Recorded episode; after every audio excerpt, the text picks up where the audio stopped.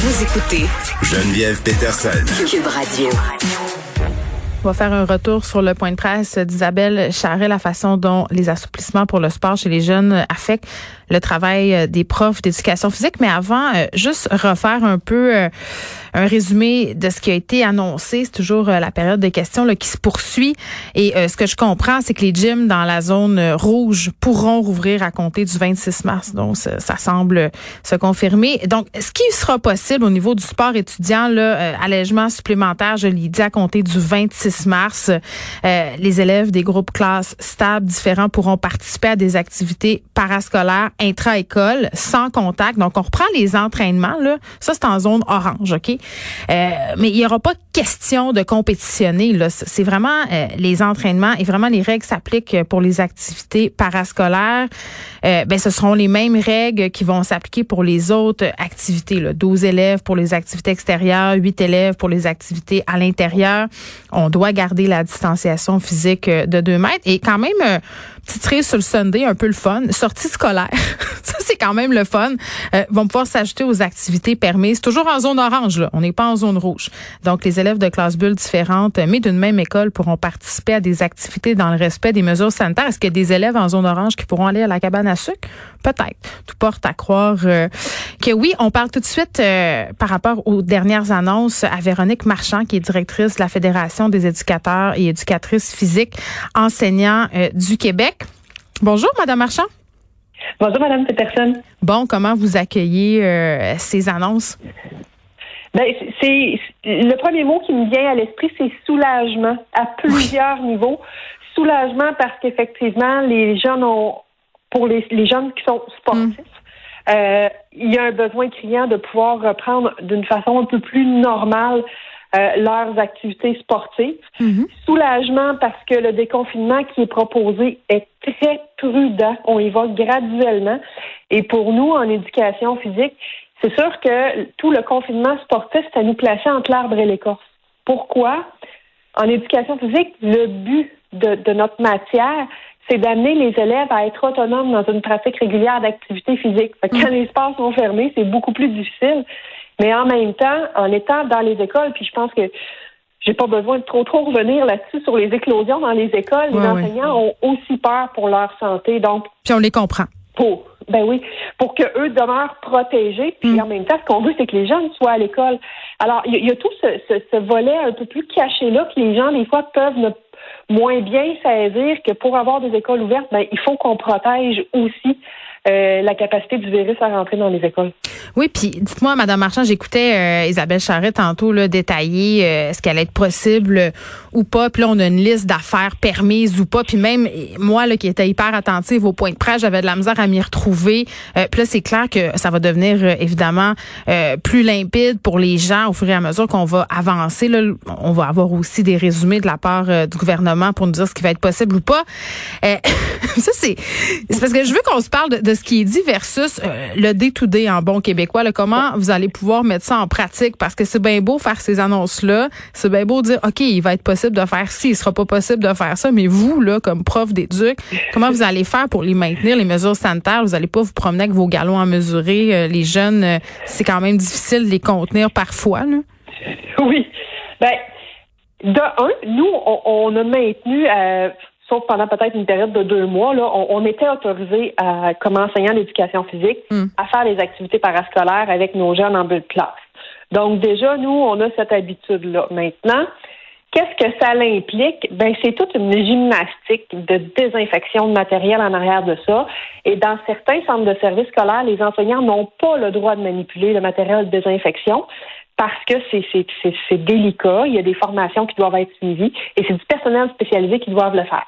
Donc, c'est sûr que là, actuellement, ça fait bon euh, quand même un bon six mois que l'école est reprise, euh, qu'on est dans ces mesures-là au quotidien. Là, on va ajouter une, petite note de complexité en permettant à des gens de l'extérieur de venir dans nos locaux et d'utiliser notre matériel. Ouais, c'est comme si. Pardon, c'est comme si on vous permet plus de choses, mais en même temps, ça vous rajoute plus de contraintes. Ben, c'est ironique. Oui, ben effectivement.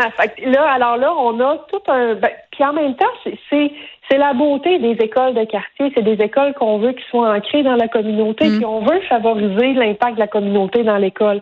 Alors, c'est sûr qu'en temps de pandémie, c'est pas, c'est pas juste des belles paroles. Alors, ça, ça vient avec des actions par en arrière qui, qui doivent, qui vont devoir être mises en place. Mais on a deux semaines pour le faire, donc c'est pas demain matin qu'on rentre ça en application. Mm. On a un peu de temps, on peut voir venir, puis en même temps, ben, on se rappelle que chaque école est quand même dirigée par une direction d'établissement qui a le dernier mot à savoir qu'est-ce qui est permis ou pas. Donc, dans chaque contexte, ça va être à géométrie variable. Il y a des endroits où ça va être plus simple, il y a des endroits où ça va être plus compliqué. Il y a des endroits où on va dire oui dehors, ça me dérange pas, mais pas en dedans. Donc, on va continuer à jongler avec la géométrie variable, puis il faut qu'on puisse euh, se soumettre à ça parce que ça reste les directions d'établissement qui, ont une réduction de compte, qui ont une imputabilité sur comment ça se passe. Bien, Madame Marchand, je veux juste être bien certaine euh, que je comprends bien ce que vous venez de dire, c'est-à-dire que là, on a cette annonce, ces annonces de la part du gouvernement, euh, mais moi, comme direction d'école, je pourrais dire, ben moi, je suis pas à l'aise à ce qu'on mette en place telle, telle mesure. Eh ben, en fait, les, directions d'école, c'est elles qui vont accompagner l'équipe école dans la mise en place. Et chaque équipe école vont avoir des, suggestions d'activités, puis ça va aller tranquillement. Donc, on va peut-être commencer par permettre, par exemple, du tennis ou du badminton, ou justement, comme vous disiez tantôt, on n'a pas besoin de ballon à mesurer pour savoir que les gens. Ça sera pas la game de basket puis la game de ballon chasseur tout de suite. Là. ben, ça risque de prendre peut-être un peu plus de temps.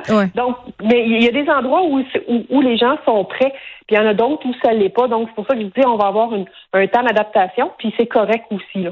Ben, n'empêche que vos profs doivent, doivent être excessivement soulagés, là, parce que je sais pas pour vous, mais moi, j'étais assez flabbergastée de voir ma fille en secondaire 2 suivre des cours d'éduc en Zoom. Tu sais, mettons, il y avait des défis vraiment bizarres là, qui étaient lancés de genre, bon, là, tu vas aller une heure dehors, tu vas faire telle ou telle affaire, là, tu vas revenir, tu vas nous faire un compte rendu. C'était très, très lourd et les ados trouvaient ça un peu... Euh, tu sais, les ados, ils roulent des yeux facilement. Là, mais je peux vous dire que ma fille, elle roulait des yeux sur un moyen temps.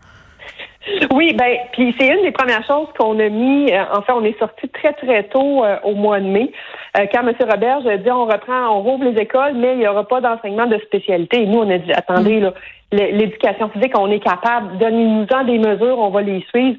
Mais les jeunes ont besoin de ça, puis on est une matière très, très importante dans le développement global des enfants, des élèves. Expliquez-nous ça. Expliquez-nous ça, Madame Marchand, parce que quand on parle d'éduc, hein, moi j'appelais ça le cours d'éduc, euh, on a toujours l'impression que c'est pas vraiment nécessaire, que c'est un mal, qu'on dit bon pour un bien, que on n'a pas vraiment besoin de faire faire de l'éducation physique aux enfants parce que l'école c'est faite pour apprendre. Ben, l'éducation physique, c'est une matière. Alors, la différence, c'est que nous, notre matière, au lieu qu'elle se réalise avec un crayon, elle va se réaliser avec le corps humain. Alors, c'est l'apprentissage du corps humain en mouvement et d'amener ce corps humain en mouvement-là aussi avec une interaction avec les autres élèves. Alors, on est un milieu où hmm. euh, il va y avoir beaucoup d'apprentissage au niveau des, euh, des habiletés socio-émotionnelles, l'éthique, le respect, euh, le contrôle, la gestion de soi. Et ça, c'est pas des choses qui se voient facilement dans d'autres matières.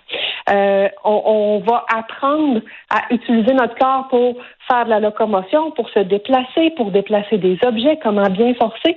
Alors, au quotidien, l'utilisation de notre corps hmm. peut être beaucoup plus mise euh, à profit, si je peux dire, que certaines autres matières. Ça a des répercussions positives aussi euh, au niveau académique. Euh, là, évidemment, personne n'est contre la vertu. Là, je pense qu'il n'y a pas un être humain sur la planète qui veut pas que les jeunes fassent de sport. Euh, mais il y a des questions de santé publique aussi ici qui sont importantes à ne pas négliger. il y a des gens qui trouvent que c'est peut-être un peu tôt pour déconfiner les sports, ce moment où on commence ironiquement à voir la lumière au bout du tunnel. Qu'est-ce que vous répondez à ces gens-là? Je pense que les gens sont prêts. La plupart, puis ça a été dit tout à l'heure dans la conférence de presse par Mme Charest, la grande majorité des Québécois suivent les règles. Alors là, actuellement, ce qu'on fait, c'est que les règles qui sont en place dans la société vont s'appliquer au domaine hmm. sportif. Je pense qu'on est rendu là. Puis M. Massé, le docteur Massé l'a bien mentionné, on commence par ça, puis on va voir comment ça va. Alors, les choses sont très prudentes et, et c'est pour ça que je vous disais tantôt d'être parce qu'on va prendre notre temps puis on va analyser comment ça se passe. On va regarder comment euh, les gens se comportent parce que les règles sont bien suivies. Il va y avoir un monitoring des éclosions. Et avec ça, ben, les, décisions vont pouvoir se prendre en fonction de ce qu'on de ce qu'on évalue sur le terrain finalement. Oui, bon, puis moi aujourd'hui, je choisis de voir euh, le verre à moitié plein, Madame Marchand. Ce sont des bonnes nouvelles. Ah, c'est des bonnes nouvelles pour, pour, tout le monde, pas juste nos jeunes.